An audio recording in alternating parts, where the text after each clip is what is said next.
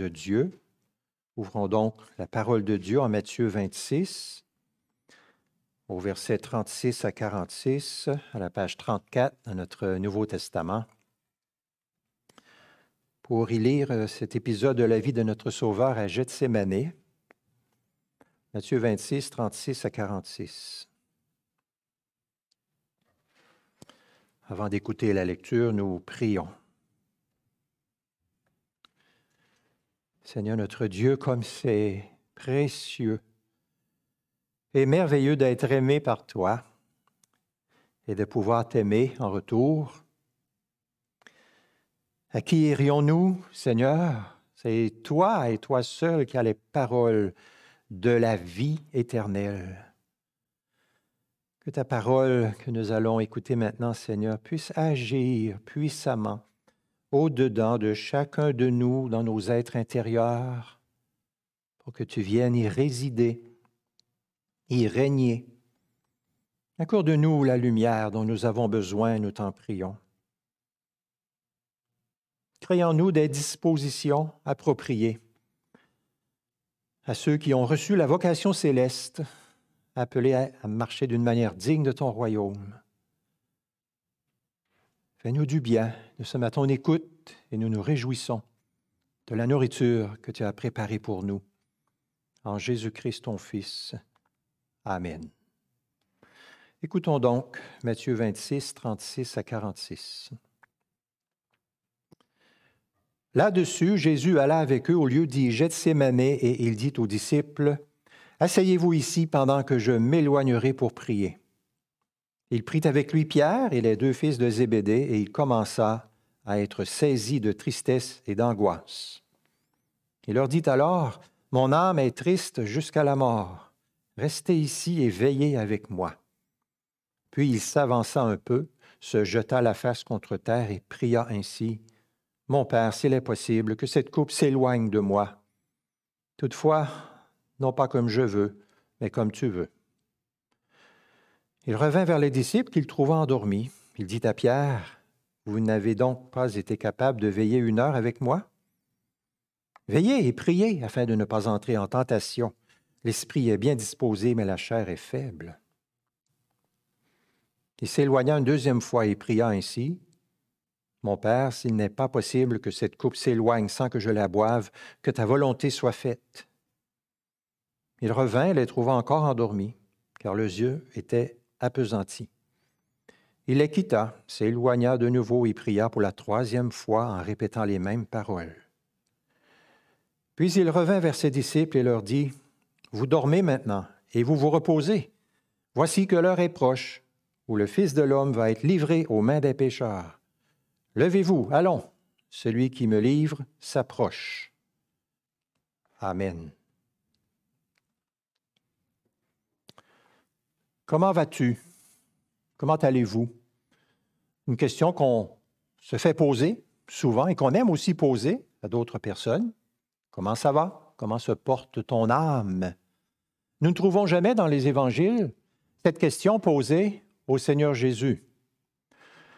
Jésus avait annoncé à trois reprises qu'il se dirigeait vers Jérusalem, qu'il allait souffrir beaucoup, qu'il allait être livré, flagellé, crucifié, être mis à mort. Comment se sent-il? Comment va-t-il la veille de ces terribles événements? Nous avons vu dimanche dernier dans la prédication que Jésus était très résolu à se rendre à Jérusalem. Il avait annoncé courageusement sa mort, que c'est lui qui prenait les devants pour diriger son petit groupe d'apôtres. Puis je vous ai cité deux fois dans la prédication les, versets, le verset suivant de Jean 12. Que dirais-je? Père, sauve-moi de cette heure, mais c'est pour cela que je suis venu jusqu'à cette heure. Mais voici que les choses changent un peu maintenant. Au jardin de Gethsemane, Jésus commence, dit notre verset 37, à être saisi de tristesse et d'angoisse. Jésus nous révèle comment il va, comment il se sent. C'est un côté de Jésus que nous ne connaissions pas avant d'arriver à ce point-là dans les évangiles. Le mot Gethsemane veut dire pressoir à l'huile.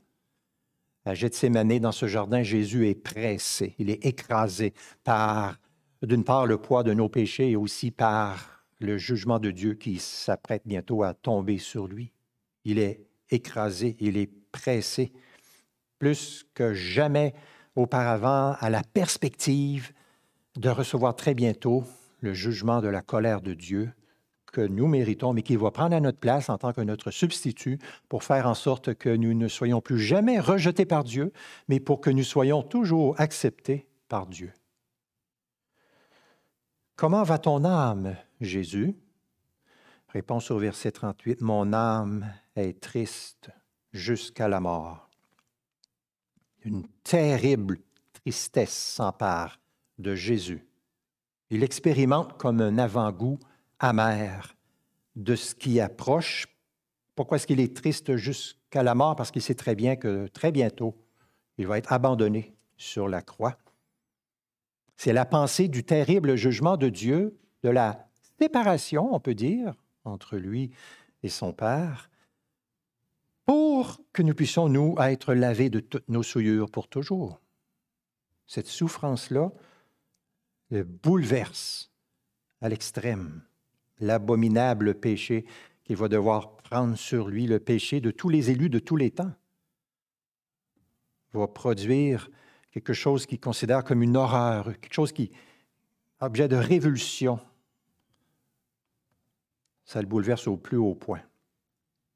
On pourrait quasiment parler de stress pré-traumatique. On parle souvent du stress post-traumatique. Quelqu'un a vécu un événement traumatisant. Ça signifie donc qu'il a une souffrance morale extrême et des complications physiques qui altèrent sa vie sociale, personnelle, professionnelle. À Gethsemane, Jésus ne se situe pas après l'abandon sur la croix, mais avant. On pourrait quasiment parler de stress pré-traumatique. Il y a beaucoup de personnes dans l'histoire qui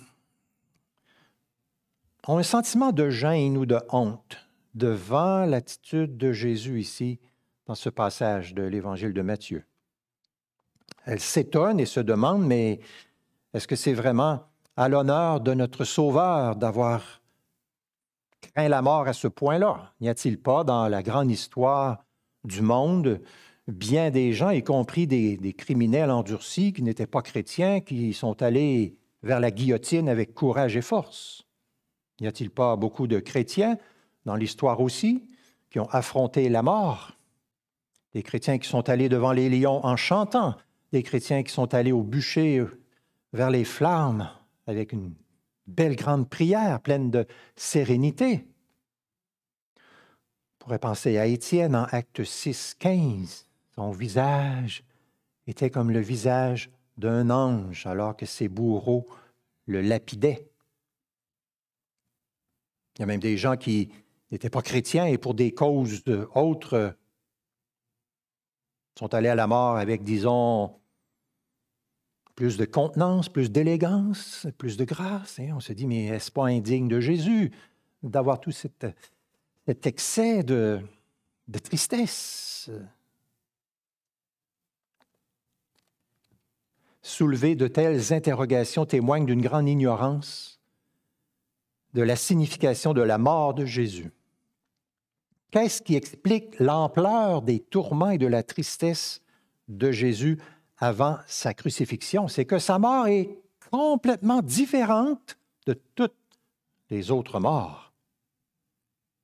L'angoisse et la tristesse qu'il a sont sans parallèle parce que sa mort est sans parallèle. Jésus va subir une mort décidée par verdict judiciaire, la colère judiciaire de Dieu sur le mal, l'injustice et le péché de tous les élus de tous les temps. Aucune autre personne que lui va avoir affronté une telle mort. Aucun martyr chrétien qui sont morts dans une certaine sérénité n'avait à vivre ça, n'avait à supporter un tel poids. La manière dont il parle ici montre que Jésus envisage qu'il va y avoir plus qu'une torture physique, qu'il va y avoir l'abandon à la croix, sur la croix. Même si ce déversement de colère ne doit intervenir que le lendemain sur la croix entre midi et trois heures, et provoquer le cri déchirant Mon Dieu, mon Dieu, pourquoi m'as-tu abandonné? À Gethsemane, dans le jardin, Jésus a comme un avant-goût de ce qui l'attend. La torture de l'absence divine. Contrairement aux autres êtres humains, Jésus a toujours connu, depuis toujours, une communion parfaite avec son Père, un amour complet, une intensité parfaite de relation, de lien très très proche avec son Père. Dans le jardin de Gethsemane, il voit, il commence à sentir, il entrevoit que les lignes de communication entre lui et son Père s'apprêtent à être rompues. Et ça le trouble. Sa tristesse jusqu'à la mort et son angoisse atroces ne sont pas une expression de la peur devant une destinée sombre, ni un recul devant la perspective euh, de la souffrance physique de la mort, mais c'est plutôt l'horreur de quelqu'un qui vit continuellement la présence bienheureuse de, Dieu et il a la perspective qu'il va, il va subir l'abandon de ça. C'est ce que va comporter le jugement qu'il décide d'endosser en notre faveur. Il a soudainement une vision de l'abîme. Pas de Père, pas de communion, pas de présence d'amour. C'est comme si l'enfer s'ouvre devant lui plutôt que le paradis auquel il était habitué. Une façon d'avoir une petite idée de l'ampleur de ses souffrances, c'est de prendre conscience qu'il était depuis toujours le Fils éternel de Dieu. Si je dois perdre l'amour d'un bon ami, ça va être douloureux. Si je dois perdre l'amour de mon épouse et de mes enfants, ça va être encore beaucoup plus douloureux. Plus la relation d'amour est profonde, intime, prolongée depuis longtemps, plus la douleur est fulgurante lorsque cette relation-là est coupée. Or, la relation d'amour entre le Père et le Fils, elle est là depuis toujours, à toujours. Elle dépasse de loin ma relation avec mes amis ou avec mon épouse ou avec mes enfants. C'est comme si on essaie de comparer un océan avec une petite goutte de rosée. Voilà ce qui donne une petite idée de ce que Jésus envisage de subir comme perte. Mais la situation de Jésus est pire encore parce que non seulement il commence à ressentir l'absence d'amour, mais il commence aussi à ressentir la présence de la colère de Dieu. Tout comme l'amour divin surpasse l'amour humain, eh bien la colère divine surpasse la colère humaine. Dieu est omnipotent, infiniment puissant. Comment imaginer ce à quoi doit ressembler une montagne de colère divine qui s'abat sur quelqu'un? Quel est le poids de l'omnipotence? Qui pourrait envisager une telle perspective et rester serein, ne pas être troublé, triste jusqu'à la mort? Dans son évangile, l'évangéliste Luc, qui était médecin, ajoute que pendant que Jésus priait, sa sueur devint comme des caillots de sang qui tombaient à terre. Jésus éprouve l'incomparable souffrance de la rupture prochaine avec son Père. Pourquoi donc l'ampleur de cette tristesse? Parce que Jésus ne meurt pas comme les autres. Ce n'est pas une mort comme les autres. La tristesse de Jésus va jusqu'à ce qu'il se jette à terre, verset 39. Il jette sa face contre terre, ce qui exprime l'immensité de son trouble et de sa douleur. Il prie comme ceci, verset 39, Mon Père, s'il est possible que cette coupe s'éloigne de moi. C'est comme si le Père, il a déposé la coupe devant Jésus, et il l'a laissé sentir la coupe et goûter un petit peu à la coupe, goûter à son contenu. Tandis qu'il c'était encore possible pour lui de refuser et de s'en préserver. C'est comme si le Père lui a dit, Voici la coupe que tu t'apprêtes à boire, voici la terrible fournaise de colère dans laquelle tu es sur le point d'être jeté. Vois-tu comment tes amis dorment là-bas, là? S'ils doivent être sauvés, il n'y a pas d'autre solution.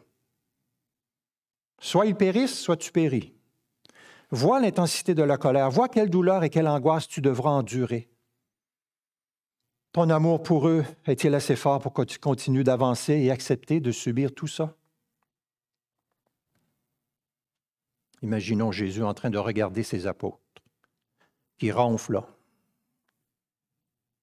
N'ont même pas réussi à rester éveillés un petit moment avec lui dans le moment où est-ce qu'il avait le plus besoin d'eux. Pour l'imaginer dire, pourquoi est-ce que moi, qui ai vécu de toute éternité dans l'allégresse de l'amour du Père, pourquoi devrais-je me lancer dans cette fournaise de feu de la colère de Dieu pour eux, alors qu'ils ne pourront jamais me rendre l'appareil? Ils se conduisent comme mes ennemis. On dirait qu'il n'y a aucun intérêt pour moi. Ils m'abandonnent. Ils ne méritent aucune forme d'union avec moi. Ils ne pourront jamais me rendre ce que je vais faire. Jésus aurait pu dire ça, mais il n'a pas dit ça. N'a pas dit ça. Après avoir dit Mon Père, c'est impossible que cette coupe s'éloigne de moi, il ajoute aussitôt, verset 39, Toutefois, non pas comme je veux, mais comme tu veux. Et au verset 42, Mon Père, s'il n'est pas possible que cette coupe s'éloigne sans que je la boive, que ta volonté soit faite. La tristesse de Jésus est très grande, c'est la plus grande méga tristesse de toutes, un fardeau qui dépasse tout, mais son amour son amour, est encore plus grand pour ceux qu'il est venu sauver. L'âme de Jésus était comme submergée d'un déluge de tristesse, mais ce déluge de tristesse découlait d'un déluge d'amour envers les pécheurs que nous sommes, un déluge d'amour capable de submerger les plus hautes montagnes de péché. Sa prière à Gethsémané, jetée la face jetée contre terre est la manifestation de l'océan d'amour que le Seigneur Jésus a dans le cœur pour nous, son peuple. Au premier Adam, Dieu avait dit, Obéis-moi et je te bénirai. Adam a désobéi. Au deuxième Adam, qui est Jésus, Dieu dit, obéis-moi et je te maudirai. Jésus a obéi. Jésus est la première et la dernière personne dans toute l'histoire à qui Dieu a dit que son obéissance serait source de malédiction pour lui. Le Père lui a dit essentiellement, si tu m'obéis, si tu m'es fidèle, je vais t'abandonner et te rejeter. Et pourtant, Jésus obéit. Mon Père, que ta volonté soit faite. Par amour pour nous, il obéit. Il accepte de faire l'expérience de cette souffrance que nous ne connaîtrons jamais, l'éternelle flamme dont nous avons chanté tantôt, nous qui croyons en lui. Quand nous avons tendance à nous plaindre de la coupe de telles difficultés que nous avons à boire, nous devrions dire ce n'est rien comparé à la coupe que notre Sauveur a bu pour nous. Ce n'est rien. Seigneur, tu as été tellement patient dans ton infinie souffrance pour moi, je peux et je veux certainement faire preuve de patience dans cette difficulté, qui est beaucoup moins grande que toi ce que tu as vécu. Jésus était prêt à souffrir pour nous à ce point est-ce que nous allons, nous, nous plaindre à la moindre petite contrariété? Il ne faudrait pas. Vous voyez, c'est très important pour nous de revenir souvent à Gethsemane pour voir qu'est-ce qui se passe là et de regarder Jésus bien comme il faut dans ce jardin. Nous voyons son amour, parce que son amour lui a permis d'endurer pour nous. S'il s'était détourné de la souffrance de la croix, nous aurions été perdus pour toujours, mais il ne l'a pas fait. Il voyait l'enfer qui l'attendait et il ne nous a pas abandonnés. Son amour pour nous a reçu tous les coups que l'univers pouvait lui faire subir et il a tenu bon. Va-t-il nous regarder maintenant quand nous chutons et dire Ah là, ça suffit, j'ai pu endurer le tourment existentiel infini à la croix, mais je ne supporterai plus rien de ta part? Bien sûr que non. Si la coupe ne l'a pas amené à nous abandonner, rien ne va l'amener à nous abandonner. Et c'est pourquoi l'apôtre Paul écrit en Romains 8, Je suis persuadé que ni la mort, ni la vie, ni les anges, ni les dominations, ni le présent, ni l'avenir, ni les puissances, ni les êtres d'en haut, ni ceux d'en bas, ni aucune autre créature ne pourra nous séparer de l'amour de Dieu en Christ Jésus notre Seigneur. Voilà l'amour que nous avons recherché toute notre vie. Il se trouve là, en Jésus-Christ. Où trouverions-nous un tel amour qui s'offre à nous avec une telle générosité jour après jour? Nulle part ailleurs qu'en Jésus-Christ. La tristesse jusqu'à la mort de Jésus a été donc causée par un aperçu clair, réaliste, complet et immédiat de la colère de Dieu qui s'en venait. Jésus voyait maintenant de près l'affreuse fournaise de colère dans laquelle il était sur le point d'être jeté. Il était impensable qu'il y plonge, les yeux bandés sans savoir de quoi il s'agissait. Par conséquent, Dieu le Père l'a comme amené jusqu'à la bouche de la fournaise pour qu'il puisse regarder à l'intérieur, voir ces flammes féroces et violentes, voir où est-ce qu'il se dirigeait, et entrer volontairement et porter pour nous la situation, la colère de Dieu. Et du fait qu'il a pris la coupe en toute connaissance de cause. Son amour pour nous est infiniment plus merveilleux. Et son obéissance à Dieu est infiniment plus parfaite. J'aimerais conclure avec cinq remarques. Première remarque. Si vous voulez savoir ce que Dieu pense du péché, regardez à Golgotha, à Gethsemane, à la croix, aux dernières heures de Jésus. Regardez ô chéri du cœur de Dieu qui endure les tortures extrêmes de la punition du péché. Par quelle arrogance pourrions-nous penser échapper si nous négligeons un si grand salut? Le péché, ce n'est pas une petite bagatelle sans importance. Ce n'est pas une petite chose. S'il n'y avait aucun danger à pécher, on ne voit pas très bien ce que Jésus est venu faire sur la croix. S'il reste encore quelques doutes sur la nécessité de la croix, ce qui se passe à Gethsemane enlève ce doute-là. Père, s'il est possible, soupire Jésus. Et le Père répond, ce n'est pas possible. Il faut y aller. Jésus porte la colère de Dieu contre les impies que nous sommes, vous et moi. Il est saisi des tristesses et des angoisses qu'engendre la malédiction divine. Deuxième remarque, n'oublions jamais combien notre salut a coûté cher au Fils de Dieu.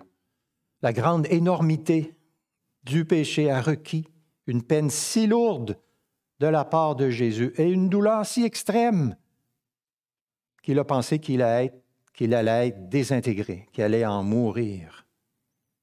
Son agonie intérieure et mentale était insoutenable. Mon âme est triste jusqu'à la mort. On est surpris. On aurait pu penser qu'il vivrait les choses autrement. On se rappelle, il avait calmé la mer de Galilée. Silence toi. Et la tempête s'était calmée. Et ici, à l'approche de la croix, la tempête se lève en lui et les troubler et les chavirer. Lui qui allait d'une parole pouvait guérir toute maladie, chasser n'importe quel démon. Il est bouleversé ici. le prix de notre paix est le trouble de son âme. Qui peut mesurer la joie éternelle des millions de pécheurs? Sauvés à cause de la tristesse jusqu'à la mort de Jésus. N'oublions jamais ce qu'a coûté notre salut au Fils de Dieu. Le châtiment qui nous donne la paix est tombé sur lui. Troisième remarque. Nous avons ici une preuve manifeste de l'amour de Dieu pour nous. Qu'est-ce qui a poussé Jésus à consentir à subir une telle épreuve et à prendre sur lui les myriades de péchés des myriades d'élus? C'est l'amour. Jésus a supporté ses souffrances par amour pour nous. La mort du Christ Jésus est la mesure de l'amour de Dieu pour nous. Voilà ce que dit la Bible. En ceci, Dieu prouve son amour envers nous. Lorsque nous étions encore pécheurs, Christ est mort pour nous. Ça veut dire que nous n'avons plus le droit de douter de l'amour de Dieu pour nous. Lorsque nous vivons des épreuves, et il peut arriver qu'on vit de terribles épreuves, nous ne pouvons pas remettre en question l'amour de Dieu pour nous. La preuve de l'amour de Dieu pour nous, c'est le don de Jésus à la croix. Ça fait du geste de Jésus la plus grande marque d'amour pour nous qui soit dans toute l'histoire de l'humanité. Personne n'a jamais souffert autant pour aimer et donc personne n'a jamais autant aimé. Quatrième remarque. Il n'y a aucun autre moyen que le sacrifice de Jésus, en vertu duquel Dieu nous accepte. Il est hors de question que qui que ce soit puisse entrer dans la présence de Dieu autrement que par la foi en Jésus-Christ. Le nier, c'est se dresser en ennemi de Dieu lui-même. Jésus a pris notre place, il a affronté le châtiment pour que nous n'ayons jamais à l'affronter. Il a été sanctionné à cause de notre désobéissance à la loi de Dieu. Par conséquent, tous ceux qui croient en lui sont libres de toute condamnation pour ces fautes-là. Nous pouvons être suprêmement soulagés que désormais nous sommes enfants de Dieu si nous croyons en Jésus-Christ. Nous sommes les chéris bien-aimés de Dieu. Il est notre Père et il a promis de prendre soin de nous. Dieu est apaisé envers nous. Il n'est plus question d'être sous la colère de Dieu. Jésus a non seulement connu la mort que nous méritions, mais il a vécu la vie parfaite, fidèle, pleine d'amour qu'il nous donne en cadeau. Tout ceci nous place sous la bénédiction de Dieu. Cinquième et dernière remarque. En toute épreuve, nous avons un souverain sacrificateur, le Christ Jésus, plein de compassion. Il a souffert lui-même, dit l'Épître aux Hébreux, donc il peut secourir ceux qui souffrent. Il a souffert lui-même, il peut secourir ceux qui souffrent. Il est un grand souverain sacrificateur plein de compassion pour ses enfants. Pas une de nos larmes ne lui est inconnue, pas une de nos angoisses ne lui est inconnue, pas un seul de nos soucis ne lui est inconnu. Et si nous voulons chaque jour, quotidiennement, vivre plus en plus d'une façon concrète les bénéfices de son amour insondable, voici ce qu'il faut faire. Approchons-nous donc avec assurance du trône de la grâce afin d'obtenir miséricorde et de trouver grâce en vue d'un secours opportun. Amen.